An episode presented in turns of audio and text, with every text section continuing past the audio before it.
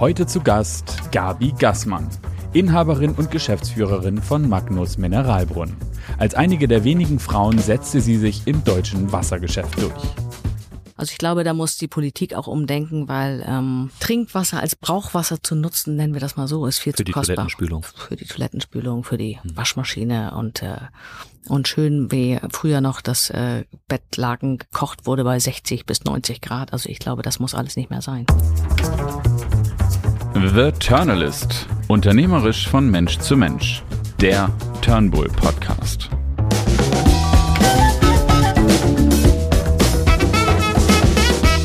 Moin Gabi, herzlich willkommen. Moin, Peer. Du, Willkommen. wir sitzen hier direkt neben deiner Produktion, nur abgetrennt durch eine dicke Glasscheibe. Und Produktion heißt in diesem Fall, du füllst Wasser in Flaschen ab. Genau, Wie wir bist dazu sitzen gekommen? sozusagen auf der Quelle. Auf der Quelle. auf der Quelle. Wie ich dazu gekommen bin, ist ein äh, Familienunternehmen äh, gewesen und oder ist immer noch ein Familienunternehmen, gehörte ins Portfolio meines Vaters. Und ich war irgendwann auf der glücklichen Seite und konnte ihm das abkaufen. Du hast es deinem Vater abgekauft. Genau, wir hatten äh, mehrere Jahre, wo ich hier ein bisschen üben durfte. Und ähm, wir haben dieses klassische Generationsthema, ähm, können zwei Generationen unter einem Dach gut bestehen, haben wir lange und äh, endlos ausdiskutiert, dass wir das in unter einem Dach nicht können. Und dann war ein Dach hier frei, und zwar war das der Mineralbrunnen. Und da habe ich dann ein bisschen getestet, ob das geht und ob mir das gefällt und ob ich das kann und ob ich das darf und ob ich das möchte. Und das habe ich dann so 15 Jahre gemacht oder 14 Jahre gemacht und dann habe ich gesagt, jetzt geht's ja mal an nächste Generation und da müssen wir mal eine Regelung finden. Und so ist das dann geendet, dass ich es ihm abgekauft habe. Was hat dich da so zum Klingen, so in Resonanz gebracht, dass du gesagt hast, Wasser ist das Thema, das äh, mein Leben gestalten soll, unternehmerisch? Ich glaube, wir wissen alle, dass Wasser ein Lebenselixier ist und äh, wir zu über 80 Prozent aus Wasser bestehen. Wir trinken Wasser, wir leben Wasser, wir äh, ich, mein Element war immer Wasser. Ich bin liebend gern im Wasser, auf dem Wasser, in dem Wasser und ähm, habe einfach wahnsinnig Freude daran gefunden, ein, ein äh, solch ein tolles Produkt halt auch äh, produzieren und vertreiben zu dürfen. Mhm. Wenn du sagst, das war ein Portfolio deines Vaters, wie ist es da hingekommen? Ist dein Vater als Investor, als Immobilienunternehmer unterwegs gewesen? Wie kann man sich das vorstellen? Mein Vater ist ähm, Händler, LKW-Händler und hat ähm, dann einen Kunden gehabt, der seine LKWs nicht bezahlt hat und so hat er dann, Dieser Kunde hatte diese Quelle. ja, es war dann Limonadenfabrik und es war so ein bisschen, die Story ist jetzt nicht ganz so einfach, aber ähm, auf jeden Fall war es dann einer, einer seiner Bereiche und da hatte er einen Geschäftsführer jahrelang dann, der für ihn tätig war und der ist in Ruhestand gegangen und so kam das ins Gespräch. Ich war in Berlin, ich war in der Werbung, hatte studiert und habe gesagt, also Papi, wir beiden zusammen wird wahrscheinlich nicht so gut gehen. Mhm. Aber du möchtest das unbedingt machen. Genau, ich hatte wirklich, das war total fair von ihm. Ich hatte die Möglichkeit, mir ein Jahr lang ähm, in anderen Betrieben äh, das anzugucken und und äh, so Trainee-Programm mäßig zu machen nach Studium, Ausbildung, Job, Arbeit und so. Habe ich gesagt, das ist jetzt eine neue Branche, die jetzt relativ herausfordernd doch ist, weil Produktion, weil Vertrieb, Marketing, Qualitätsmanagement, also ist ja dann doch irgendwie noch mal breit gefächert. Und das hat er mir wirklich dann ermöglicht und dann habe ich da auch Blut geleckt und hatte auch Lust, ja. Also ich glaube, man muss für alles, was man tut, äh, gerade wenn man selbstständig ist, auch so ein bisschen brennen, sage ich mal so. Und das habe ich am liebsten mit Wasser gelöscht. Das ist ein schönes Bild. Jetzt sagtest du gerade, wir sitzen hier direkt auf der Quelle. Wie kann man sich das vorstellen? Wie tief ist diese Quelle? Wie seid ihr da rangekommen? Bohrt man da regelmäßig neu? Gib uns einen Einblick. Wie funktioniert das? Ja, willkommen in Deutschland. Wir haben ja alles mit Rechten und Pflichten und irgendwelchen Gesetzestexten und es gibt auch die Mineral- und Tafelwasserverordnung, die besagt, dass ein Mineralwasser nur da abgefüllt werden darf, wo es gefördert wird. Also sprich, wir haben wirklich unsere Quellen unter uns. Und ähm, dann müssen wir ähm, die Bohrrechte und die Förderrechte beantragen bei dem im Land oder am Land. Äh, Und ähm, das ist äh, für alle auch alles gar nicht so einfach. Es wird ja immer gesagt, ach, ihr macht den Wasserhahn auf und füllt bisschen Wasser ab. Nee, so einfach ist es halt nicht. Also es ist schon doch ein behördlicher Angang und auch noch ein Investitionsangang, den wir da hinter stehen haben sozusagen. Ist das eine Quelle, die dann von euch exklusiv genutzt wird? Oder ist das Wasser, das hier sozusagen für die gesamte Region zur Verfügung steht und dann beispielsweise auch von Stadtwerken für den besagten Wasserhahn äh, genutzt wird. Ja, wir sind ja äh, tiefer liegend, also das, wir gehen in den Grundwasserstock. Äh, das muss alles wirklich belegt und geologisch untersucht werden. Also das ist wirklich äh, bis ins Kleinste auch geplant, was passiert, wenn wir so und so viel Wasserentnahmemengen haben. Also da kann auch jeder Verbraucher sicher sein, dass wir da äh, nicht die Erde leer zapfen, was ja gerade in der aktuellen Phase oder in der Zeit hier äh, extrem diskutiert wird. Mhm. Die Dürre steht irgendwie vor der Tür. Wir haben alle ein Recht auf Wasser, ja natürlich, aber ähm, es ist auch ein abgesichertes oder ein geschütztes Vorkommen, was wir halt eben mhm. fördern dürfen. Aber es ist auch nicht umsonst. Also es ist schon so, dass wir uns da auch äh, dafür bezahlen. Mhm. Und nicht nur. Wie, wie tief muss man da bohren, um hier an Wasser zu kommen im schönen Norderstedt? Es liegt zwischen, zwischen 90 und 300 Meter, also sozusagen unsere Quellen. Die meisten liegen zwischen 80 und 150 Metern. Die meisten heißt, ihr habt mehrere haben, Bohrungen sozusagen. Genau. Drei aktive, eine äh, unaktive, die ist 430 Meter tief. Oh, wow. Die kommt aus der alten Tradition, dass Mineralwasser früher 1000 Milligramm Mineralien haben musste, um an anerkannt zu werden. Und irgendwann kam ja der Trend für natriumarmes Wasser, geschmacksneutral, sanft, leicht mhm. und wie man so die Marketing äh, Worte hier so um sich schlägt sozusagen. Ja, Marketing ist das eine, aber ich äh, kann aus eigener Erfahrung sagen und weiß, ihr seid ja bei Gastronomen auch sehr beliebt mit eurem Magnuswasser. Es ist eben geschmacksneutral, im besten Wortsinne frisch, aber eben nicht so, dass zum Beispiel der Wein, den man dazu trinkt, äh, jetzt durch das Wasser beeinflusst wird. Das ist etwas, was, äh, gibt es diesen USP für euch? Ja, das ist eine, äh, eine regionale Komponente. Ne? Also wir haben ja eine, ein relativ plattes Land hier. Also gehen wir mal in die Vulkaneifel, dann ist es ja ganz klar, dass das Wasser, was die Erdschichten durchspült, auch Geschmacksträger aufnimmt, Mineralien aufnimmt und dadurch natürlich auch ein stärker mineralisiertes Mineralwasser gefördert wird. Das das ist halt immer die Frage, warum schmeckt Mineralwasser XY aus der Eifel anders?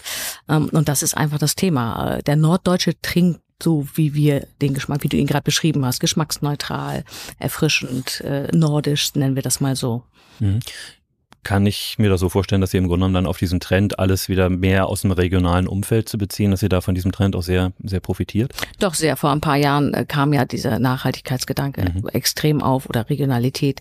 Das ist schon äh, Fakt, äh, dass wir da wirklich ähm, gute Partnerschaften geschlossen haben. Aber wir haben auch immer auf den Menschen gesetzt. Also wir haben ein starkes Vertriebsteam und wir haben immer gesagt, es äh, ist immer noch ein People-Business. Menschen machen Märkte und Menschen machen Geschäfte. Und ähm, wir haben auch, auch einen starken Außendienst immer installiert und auch einen großen Außendienst. Äh, andere hingegen, Konzerne haben sie abgeschafft und haben in den Zentralen entschieden. Ich bin immer der Meinung, der Gastronom entscheidet, was auf den Tisch kommt, so wie auch der der Mitarbeiter im Getränkemarkt entscheidet, was vorne in der ersten Reihe mitsteht mhm. und auch der Konsument letztendlich entscheidet, was mhm. gekauft wird. Und äh, die Sympathie ist da, glaube ich, auch nur machbar unter Menschen. Mhm. Wenn du von diesen Grundüberzeugungen ähm, sprichst, war das etwas, was dich von Anfang an begleitet hat? Also du sagst ja, du hast diese Probezeit gehabt, sozusagen diese Trainee-Phase gehabt, dich dann ganz bewusst fürs Unternehmen entschieden. Waren das die Dinge, die du dann hier mit eingebracht hast und auch mit ganz konkreten Zielen schon damals verknüpfen konntest? Oder ist das für dich eher so ein Weg gewesen, ich möchte das unbedingt machen und dann gucken wir mal, was, was kommt? Ich glaube, dadurch, dass ich aus der äh, Marketingwelt oder aus der Agenturwelt auch komme, habe ich natürlich immer den Anspruch gehabt, auch irgendwie so ein Augenmerk zu haben. Also wir haben ja relativ schnell auch Individualflaschen in der Gastronomie wie auch im Handel dann äh, installiert und, und äh, angeschafft und äh, auf den Markt gebracht. Immer mit so einem kleinen Augenzwinkern. Aber für mich war auch immer klar, und so bin ich halt groß geworden. Ich bin halt wirklich so ein Unternehmerskind, was im Handel groß geworden ist. Für mich war der jeder Mensch auch immer gleich. Also ob der, sag mal, von, vom Landwirt bis zum Chefeinkäufer vom großen Autokonzern bei uns in die Firma kam bei meinem Vater, die wurden nie anders und also behandelt und die waren immer gleich. Und das war, glaube ich, ist, glaube ich, entscheidend auch, was äh, Mitarbeiterführung angeht und was dann auch den Kunden angeht letztendlich, weil da auch jeder, jeder Kunde, jeder Konsument ist ja auch gleich. Der mhm. hat den gleichen Anspruch. Der möchte leckeres Nass trinken und das sollte Magnus heißen. ja, aber nun kann ich mir vorstellen, bei deiner Kundschaft, auf der einen Seite, du hast bereits angesprochen, ihr seid sehr stark in der Gastronomie. Auf der anderen Seite, ihr seid ja auch im Handel. Sind das Welten, die sich an der Stelle unterscheiden? Wie kann ich mir das vorstellen? Ja, komm, also komplett. Also ich hatte es auch nicht gedacht, aber es ist natürlich wirklich eine andere Welt und auch der Außendienst ist anders. Also die ticken ja auch wirklich anders. Ist äh, nicht also nicht schlechter, nicht besser. Es ist einfach irgendwie auch eine andere Ansprache. Ne? Also Ähm, es sind auch andere Arbeitszeiten, es sind andere äh, Ansprechpartner. Das ist schon ganz spannend und ähm, der An die Anforderung letztendlich ist auch eine andere. Also Gastronomie ist natürlich dann ausstattungsmäßig nochmal da ähm, was für Gläser habt ihr, was für, äh, wie ist euer Gebinde, wie sieht's aus, habt ihr dies noch und das noch. Und im Handel ist es ähm, zum Glück nicht immer nur noch der Preis. Also wir haben uns da so ein bisschen äh, äh, rauskatapultieren können. Früher wurde mal gesagt, ihr seid doch das irgendwie dieses komische, das da in den grünen Flaschen. Nee, sind wir nicht mehr. Wir sind jetzt die blaue Kiste mit den Bubbles, die fröhlich daherkommt und auf jedem Einkaufswagen zu erkennen ist. Und das finde ich eigentlich ganz charmant. Und ähm, wir haben eine treue Käuferschicht und wir gehen auch mit unseren Kunden, auch wenn wir Reklamationen haben, immer respektvoll und wertvoll mhm. um, weil wir können nur was ändern, wenn wir wissen, was wir falsch gemacht haben. Du sagst das gerade so locker mit der schönen blauen Kiste und dem guten Gebinde und den schönen Flaschen. Wie gesagt, wir sitzen hier neben der Produktion und du sagtest gerade im Vorgespräch, da werden jetzt so etwa bis zu 18.000 Flaschen die Stunde abgefüllt. Wenn du jetzt so eine neue Flasche machst, einen neuen Kasten machst, leicht gesagt, riesen Vorabinvestition, oder? Total, total. Und das ist ja das immer, wo ich immer so lächle. Also ihr macht den Hahn mhm. auf und füllt ein bisschen Wasser in die Flasche. Nee, das ist äh, nicht mal eben so getan. Das ist schon ein, ein riesen Gebindestock, den wir hier haben. Ja. Äh, uns trifft natürlich die aktuelle Zeit und Phase genauso. Ich werde auch oft gefragt, was ist eigentlich, wenn du kein Gas mehr bekommst, Gabi? Dann sage ich, mhm. das ist nicht so schlimm, weil vorher habe ich keine Flasche mehr, kein Etikett mehr und kein Verschluss mehr. Dann kann ich sowieso nicht mehr abfüllen. Mhm. Und eine der größten Herausforderungen ist, glaube ich, momentan der Mitarbeiter, der Mensch mhm. geworden. Bevor wir dazu kommen, gib uns mal kurz das Gefühl dafür, wie viel Flaschen schickt ihr hier im Jahr aus, dem, aus der Produktionshalle und wie viel Flaschengebinde brauchst du eigentlich im Markt, um das leisten zu können? Naja, man sagt so, man, sie dreht sich dreifach sozusagen. Also wir haben sie hier im Lager, äh, in der, im Handel oder im, im Fachgroßhandel, der letztendlich Handel wie auch Gastronomie bedient. Dann steht sie zu Hause beim Konsumenten oder beim Gastronom, kommt wieder über den Handel. Also es ist schon so eine, so, so eine mhm. Phase, die der so ein Gebinde durchläuft sozusagen. Und ähm, wir haben äh, eine Fünffachdrehung bei uns jetzt drinne mhm. sozusagen. Also wir planen immer ein Gebinde fünfmal ein auf gut Deutsch in diesen okay. Schritten. Und wie viel Flaschen macht ihr dann pro Jahr? Wir sind bei äh, 65 Millionen Füllungen, 68 Millionen Füllungen dieses Jahr. Oh wow. Das sind schon viele LKWs, oder? Ein paar, ein, paar, ein paar. Aber du hast hier auch äh, gerade ordentlich ausgebaut. Also wenn man sich das hier anschaut von Produktion und Lager, das ist auf ordentlich Zuwachs geplant. Genau, wir haben gerade mit der Corona-Zeit sozusagen, äh, Anfang der Corona-Zeit eine neue Anlage installiert, ähm, neue Hallen gebaut, ähm, ja, in die Zukunft investiert und dann haben wir ein böses Erwachen gekriegt. Also was heißt böses Erwachen? Aber ich glaube, alle in so eine Schockstarre erstmal gekommen, wo wir gedacht haben, oh Gott, was passiert jetzt? Mhm. Ähm, sind da, ja, gut durchgekommen. Jetzt haben wir uns äh, auch gastronomisch dann ja auch wieder erholt zum Glück und ähm, haben da auch viele Partner sind wirklich einfach geblieben. Wir haben gedacht, mal sehen, wer danach überhaupt noch da bleibt oder nicht da bleibt. Und jetzt haben wir die nächste Herausforderung, die eigentlich für mich final noch schlimmer ist, als der Krieg begann, habe ich gedacht, das ist eigentlich irgendwie nochmal eine schlimmere Mhm. Schlimmeres Erwachen. Lass uns die Krisen kurz nacheinander abarbeiten. Wahnsinn. Wenn du sagst, Corona. Corona, du hast in der Phase, ist ja auch öffentlich äh, kolportiert worden, zweistelligen Millionenbetrag hier in den Ausbau investiert. Genau. Ähm, 14 da, Millionen. Mhm. 14 Millionen, okay. Dann Corona, starkes Gastronomiegeschäft. Wie ist so die Verteilung zwischen Handel und Gastronomie bei euch? Ja, über, überwiegend ist es schon Handel, weil es dann ja. mehr die Masse ist sozusagen. Ähm, aber toi toi toi am Anfang war, profitierten wir so ein bisschen von diesem Toilettenpapier-Hamstern, auf gut Deutsch. Es wurde auch Mineralwasser gehamstert? Ja, es wusste ja auch keiner, was passiert. Ja, es kam ja dann auch aus äh, Aussagen, was macht eigentlich Corona äh, mit dem Abwasser? Was macht Corona mit Wasser überhaupt? Also Wasser war ähm, schon auch noch dann äh, ein Mengendreher und wurde auch bisschen gebunkert auf gut Deutsch. Es wusste auch keiner, wie lang kann ich in den Markt gehen, wie, wie viel kann ich einkaufen, wann wird eigentlich was geschlossen.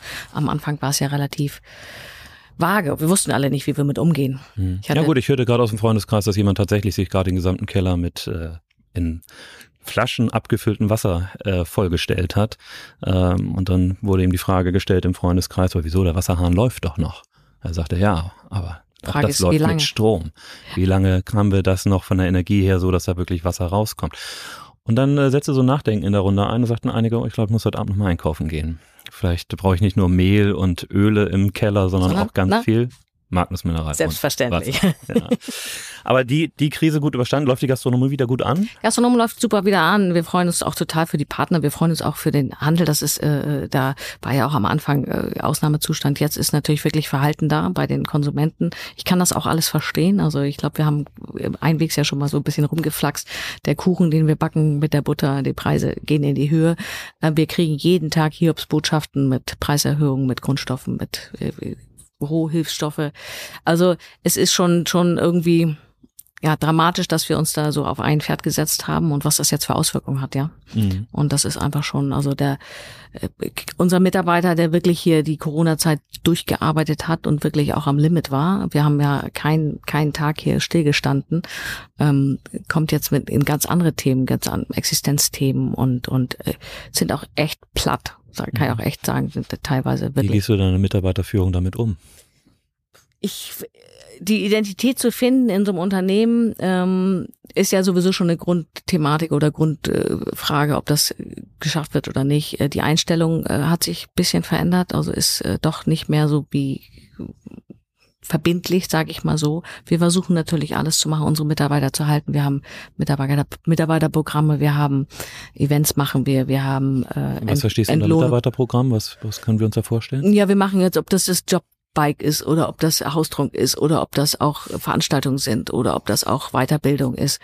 Problem ist momentan die Zuverlässigkeit. Ähm, dadurch, dass wir im Sommer jetzt dachten, wir wären durch, kam gefühlt jeder Zweite aus dem Urlaub und hatte Corona. Also ich weiß nicht, wie es bei euch war im, Bekannten und, und, und das erste Mal, zweite Mal. Das ist einfach die Planbarkeit einer, einer Produktion ist sowas von, von schwer geworden und ähm, da appelliere ich wirklich auch ans Team und sage, Leute, ihr seid ein Team und wenn ihr wirklich Wehwehchen habt oder so, letztendlich ihr fallt aus, aber ausbaden müssen es die anderen und das ist natürlich so ein so ein Hamsterrad, wo wir uns drin befinden. Ne? Also grundsätzlich fehlen uns ähm, sechs bis acht Mitarbeiter in der Produktion sowieso. Die fehlen uns einfach, die finden wir einfach nicht, die kommen einfach nicht. Ich weiß nicht, wo sie über 50 Mitarbeiter. Ja, ich weiß nicht, wo sie geblieben sind, aber ich bin da ja kein Einzelfall. Ich kann ja fragen, wo, wir, wo ich will oder ich glaube, das geht euch genauso.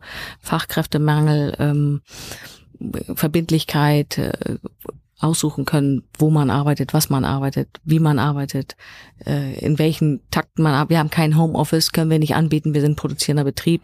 Ähm, von daher die Frage kommt auch oft, was ist eigentlich mit Homeoffice, was ist mit vier Tage Woche? Ich glaube, wir werden einen wahnsinnigen Schritt äh, machen müssen und umdenken müssen in, in der Arbeitswelt als Arbeitgeber. Es ist ein Arbeitnehmermarkt, dem müssen wir uns einfach stellen. Wie tust du das persönlich? Wie gehst du damit um?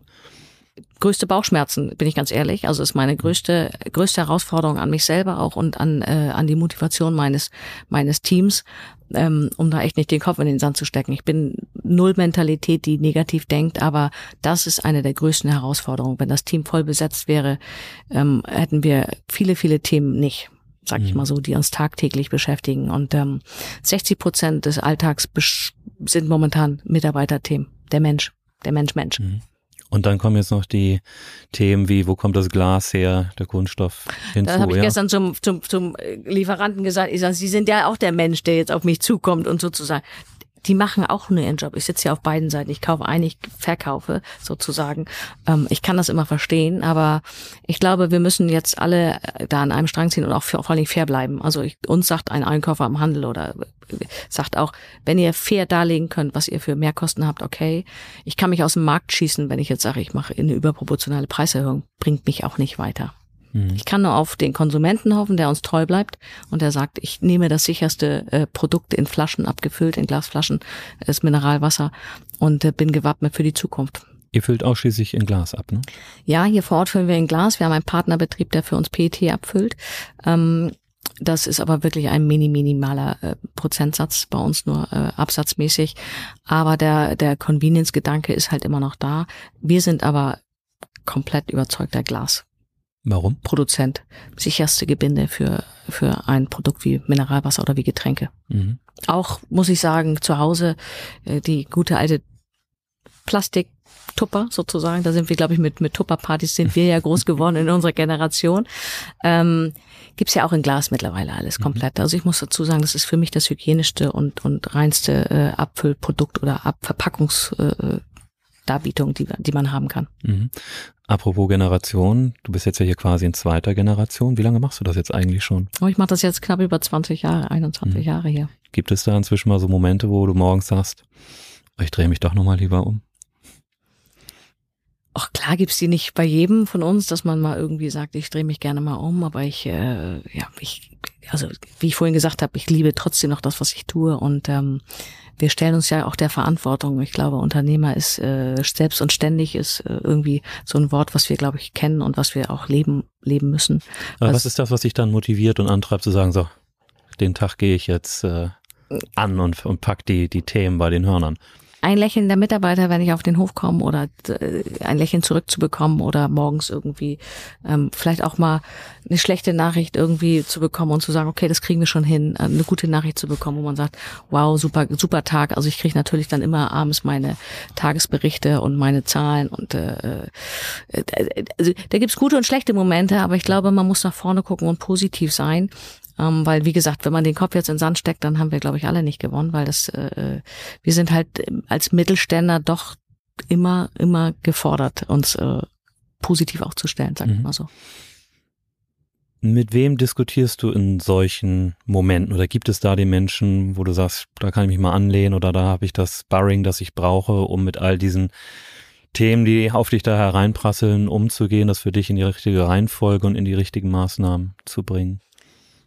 Äh, witzigerweise habe ich in der ganzen, was heißt witzigerweise? Ich finde es eigentlich, ich habe in der ganzen Zeit immer eine Art Mentor an der Seite, der wechselt dann. Also ich habe immer einen technischen Mentor, der begleitet mich schon die ganze Zeit. Der ist mittlerweile auch äh, so, äh, viele sagen Vaterfigur, nein, ist es nicht, aber ähm, auf jeden Fall ähm, begleitet er mich im technischen Bereich und ich habe technisch Bereich heißt äh, ja Anlage, Abfuhr, genau Produktionsthemen, okay. an, an, Anlagentechnik und so zu zu kaufen, zu planen, zu machen, zu tun. Und ich habe äh, auch immer Berater oder oder an der Seite, die mich äh, in den Fachthemen sozusagen begleiten. Und ich habe einen Coach. Und ich habe auch einen Partner, natürlich. Also den wollen wir überhaupt gar nicht. Also Privatleben ist, glaube ich, auch wichtig. Wobei wir in letzter Zeit mittlerweile merken oder momentan merken, weil der auch relativ stark in Themen momentan drinsteckt, Energiethemen, dass man einfach abends mal sagt, weißt du was, lass uns den Alltag mal außen vor. Ich glaube, man muss das auch mal ein bisschen vor der Tür lassen. Nur wenn natürlich Sorgen und Nöte da sind, klar bespricht man sich. Also dafür ist, glaube ich, die bessere Hälfte immer da. Sollte. Gut, wenn sie das. Sollte sie sein, sollte sie. Genau. Ich bin beseelt und glücklich, dass es so ist. Ja. Wer inspiriert dich? Äh, mein Kind, die neue Generation, eine neue Generation. Also ich glaube, wir äh, müssen viel mehr die Augen aufmachen, über, also nicht die Social Media World, sondern oder Influencer-mäßig. Ich glaube, wir müssen nur äh, vor die Tür gucken, auf gut Deutsch, was äh, äh wir müssen nur gucken, was in der Denke da vor sich geht. Also wir sind ja echt alte Hasen. Ich meine, wir sind ein Alter hier, glaube ich. Von daher, mhm. äh, die Kinder, die Jugend inspiriert mich. Ähm, ich lasse mich natürlich von außen auch inspirieren, äh, ob ich jetzt Reisen mache oder oder das war natürlich die letzten Jahre schwer. Ich war jetzt in Amerika im Mai und habe dann mal wieder so Store-Checks gemacht und habe gedacht, pff, ganz neue Welt tut sich wieder auf, ja. Aber Inspiration hole ich mir eigentlich in der Außenwelt. Mhm. Wenn du auf die Jugend schaust, was siehst du da, was dich gerade jetzt so lächeln äh, lässt? Ich bin gespannt, was die alle machen. Also wenn wir überlegen, was wir mit unserem mit unserer digitalen Welt, äh, was wir mit dem Handy machen. Ich habe angefangen zu studieren mit dem alten Nokia-Knochen. Mhm. Äh, wir lächeln alle auch so und äh, heute ist es gar nicht mehr wegzudenken, da eine Grätsche zu finden, überhaupt die Menge und die die die die digitale Zeit der Kinder, der Jugend. Aber das ist ihr Arbeitsmedium und unseres, wenn ich ehrlich bin, auch. Wir müssen es vorleben und wir leben es auch schlecht vor. Also wir verbieten mhm. und leben es schlecht vor. Das muss man sich auch mal immer vor Augen führen. Ähm, es hat auch ja nicht nur Nachteile, es hat auch uns eine wahnsinnige Freiheit gegeben. Mhm. Wir können unser Wir Büro sprechen bei dir von einer Fünfklässlerin. Ne? Fünfklässlerin, ja. ja. Und ich habe noch zwei äh, große, die ich da äh, begleiten darf, jetzt mhm. äh, Anfang 20, die jetzt in die in die Jobs gehen und äh, ausstudiert haben und dieses echt wundervoll gemacht haben in der Corona-Zeit auch und jetzt wirklich da in äh, neue Medien halt eben auch gehen. Mhm. Nochmal ein Wort zur Corona-Zeit. Äh, du hast bereits gesagt, unternehmerisch große Herausforderungen. Parallel muss man dazu sagen, dann auch noch der Neubau. Aber dann sicherlich auch die Herausforderung zu Hause rein organisatorischer Tour, äh, Natur mit schulpflichtigem Kind. Wie hast du diesen Spagat bewältigt? Also ich sag, das glaube ich, haben wir auch rational entschieden. Wir haben da eine, eine Lerngruppe gemacht mit den Kindern, gab auch Diskussionen, weil ja auch äh, nicht mehr, also zwei Kinder durften zusammenkommen und das war ja, es war eine Vierer Lerngruppe, weil wir ähm, alle vier in Jobs standen oder stehen und ähm, haben eine Studentin gehabt, die halt eben Unterricht mit denen gemacht hat. Es ging, ich, ich musste ja auch hier ins Büro. Also und manchmal sage ich auch, es war vielleicht auch begnadet. Ich glaube, ich, ich kann nachvollziehen, wenn jeder sagt, ich bin echt auf, auf, auf der heißen Rille gelaufen und ich bin auch nicht dazu geboren, mein Kind zu unterrichten. Das, sonst wäre ich, glaube ich, Pädagogin geworden. Aber ich glaube, wir haben das alle als Herausforderung nehmen müssen. Und es war so eine Doppelbelastung auch. Du kamst natürlich nach Hause, da war natürlich Schule auch dann irgendwie doch nicht vorbei. Aber wir haben den Kindern dadurch auch eine gewisse Art von Struktur gegeben. Also es ging um halb neun morgens los und es war dann auch mhm. wieder bis um bis Mittagessen und dann haben sie irgendwie gespielt. Das war für die auch so eine Art äh, Struktur, die äh, natürlich auch dann äh, danach besser wieder funktionierte im Alltag. Ich weiß, dass ich da auf der Sonnenseite stehe und das darstellen konnte. Und deshalb habe ich auch wirklich äh, viel mit den Mitarbeitern gesprochen, die halt eben hier sein mussten. Die Frauen waren zu Hause mit den Kindern, haben Homeschooling gemacht. Also das war schon eine besondere Zeit. Also diese an, an mhm. man hat ja zwei Herzen niederschlagen immer. Also ich mhm. verstehe halt da auch jeden Frust und jede äh, Empty-Stimmung sozusagen. Es war ja wirklich ausgesprochen herausfordernd sozusagen. Mhm. Du hast es ja selber auch miterlebt, aber ja, wir hatten vier Kinder im Homeschooling, aber alles die eigenen. Äh, alles die eigenen. Sehr besonders. Aber die sind, also die Frage ist halt eben Grundschule, inwiefern auch da digitaler Unterricht war. Also du, ja. du scheiterst ja manchmal dann auch an der Frage, wie weit haben wir uns eigentlich in Deutschland hier digital aufgestellt? Also mhm. wenn ich jetzt überlegen würde, dass morgen wieder Homeschooling wäre und 80 oder naja, vielleicht 60 Prozent der Schulen das auch nicht darstellen könnten, dann frage ich mich, was ist passiert die letzten Ja, der Begriff Homeschooling nach meiner persönlichen Erfahrung ist auch tatsächlich irreführend, weil letztlich war es, ähm, wir übergeben morgens Hausaufgaben und die Eltern machen es mit den Kindern schon irgendwie. Und genau. Das genau. ist ja kein Homeschooling. Können Sie mal eben schnell. So, genau. also und das war ja trotzdem da. Also du musst auch dem Kind natürlich ein Gefühl geben, dass du trotzdem da. Also für die war es ja auch eine Situation, die ungewöhnlich war. Es war ja nicht vierte Klasse jetzt zum Ende hin. Dann die, du merktest halt, dass sie wirklich erwachsen dann wurden, in Anführungsstrichen, mhm. oder weiter waren, dann nachher zum Ende der vierten Klasse.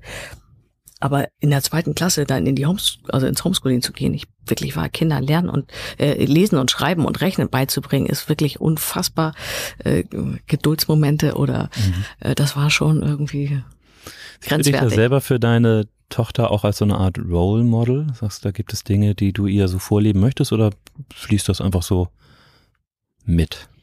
Ich glaube, wir brauchen uns alle nichts vorzumachen, dass unsere Kinder ein Spiegel unserer, unserer, von uns sind. Also wenn ich manchmal denke, äh, was, was passiert hier gerade, dann brauche ich nur einen Spiegel gucken. Also ich, mhm. es ist ja, ich glaube, da muss ich, äh, muss ich offen und ehrlich sein, dass äh, Role Model, ja, du versuchst natürlich wirklich die Werte und und und die, die du hast und weiterzugeben und mit, aber es ist auch äh, es kommen ja neue Inspirationen, neue Eindrücke, neue Zeiten, neue Entwicklung dazu. Und ähm, ich glaube, da müssen wir uns einfach auch ein bisschen Open Mind irgendwie stellen. Äh, du fragst, wer inspiriert dich? Ja, und das ist einfach das, du musst über den Tellerrand hinausgucken und du musst ihn auch loslassen. Mhm. Und das habe ich eigentlich immer schon gemacht, weil ich das auch immer durfte zu Hause. Das war, ich hatte dankenderweise Eltern, die gesagt haben, wenn du willst, geh ins Ausland, mach deine Erfahrung. Ich wollte mal Friseurin werden, dann mach mal ein Praktikum zwei Wochen und dann können wir danach mal sprechen. Also, weißt, es war immer so,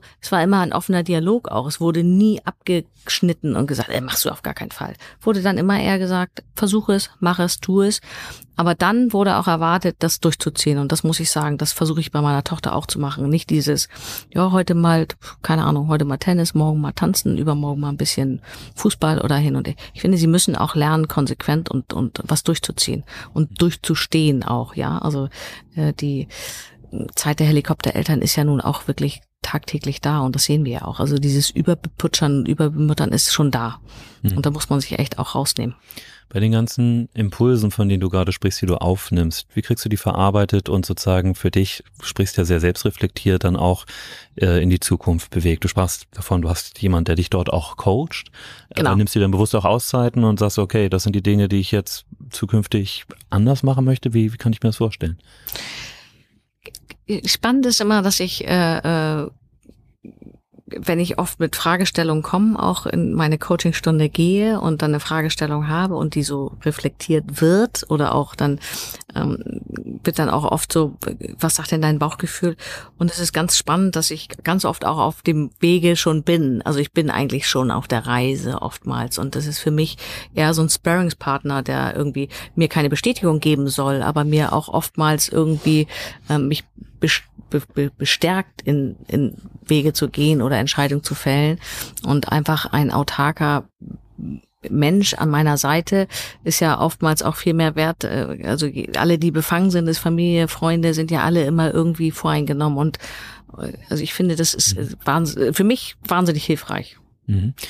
Wir haben ja schon ganz viel über Krise gesprochen, aber mir sitzt niemand gegenüber hier gerade, wo ich das Gefühl habe, du bist da irgendwie am struggeln am, im Überlebensmodus, sondern ich kann mir vorstellen, du hast trotz allem mit diesem Durchhaltevermögen, das du auch gerade beschrieben hast, mit diesem ich ziehe die Sache durch, Ziele für dich. Was sind so die nächsten Stationen, die du anpeilst? Naja, aktuell, wie du sagst, also ich habe schon ein bisschen kaltes Wasser um mich rum im Moment, ja. Also ich mhm. schwimme auch im kalten Wasser äh, äh, weiter und versuche, dass es wieder warm wird, weil das ist, glaube ich, für uns alle behaglicher und wohlfühlender und auch ähm, äh, jetzt wir wir wir laufen, wir produzieren, wir investieren weiter. Wir kriegen jetzt im Herbst eine neue Waschmaschine für, für unsere alte Anlage.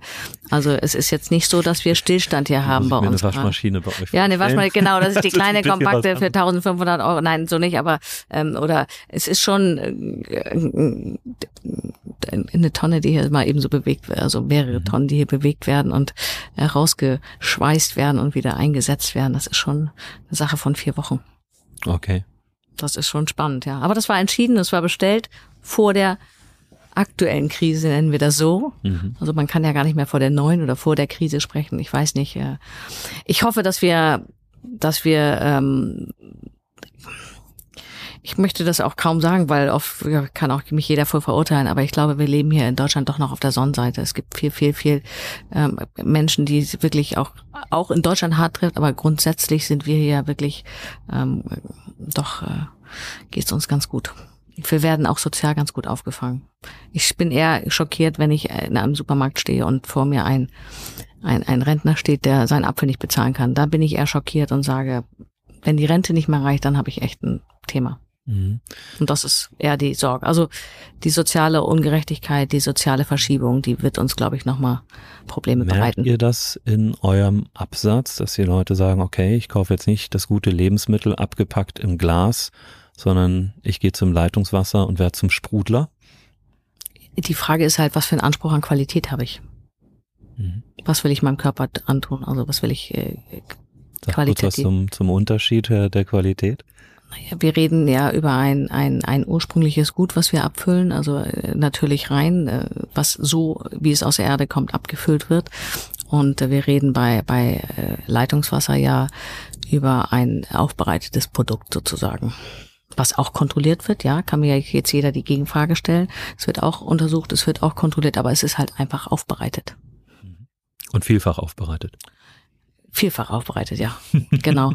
Also ich glaube, da muss die Politik auch umdenken, weil ähm, wir sind auch, ja, wir haben das äh, Recht und auch die, das Glück, dass wir Wasser fördern dürfen, aber es muss auch ein Umdenken funktionieren oder oder stattfinden, dass wir auch mehr über Brauchwasser sprechen. Brauchwasser ist also ein ein Trinkwasser als Brauchwasser zu nutzen, nennen wir das mal so, ist viel für zu kostbar. Für die Toilettenspülung. Für die Toilettenspülung, für die hm. Waschmaschine und äh, und schön wie früher noch das äh, Bettlaken gekocht wurde bei 60 bis 90 Grad. Also ich glaube, das muss alles nicht mehr sein. Mhm. Wir sind da genauso bei unseren Waschmaschinen äh, dabei, wo du sagst, mhm. die, auch die großen Waschmaschinen kann man in der Temperatur drosseln.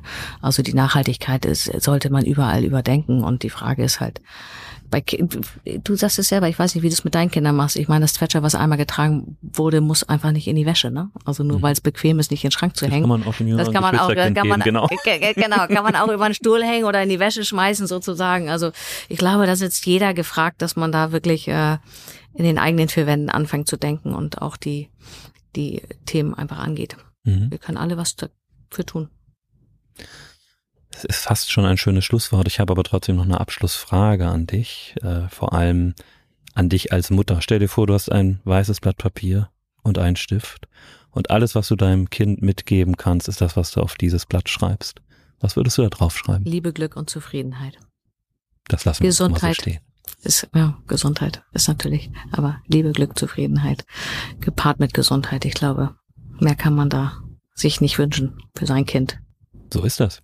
Gabi, ganz herzlichen Dank Vielen Dank. und weiterhin viel Erfolg. Schön, dass du da warst. Vielen Dank. Danke dir. The Turnalist. Unternehmerisch von Mensch zu Mensch. Der Turnbull Podcast.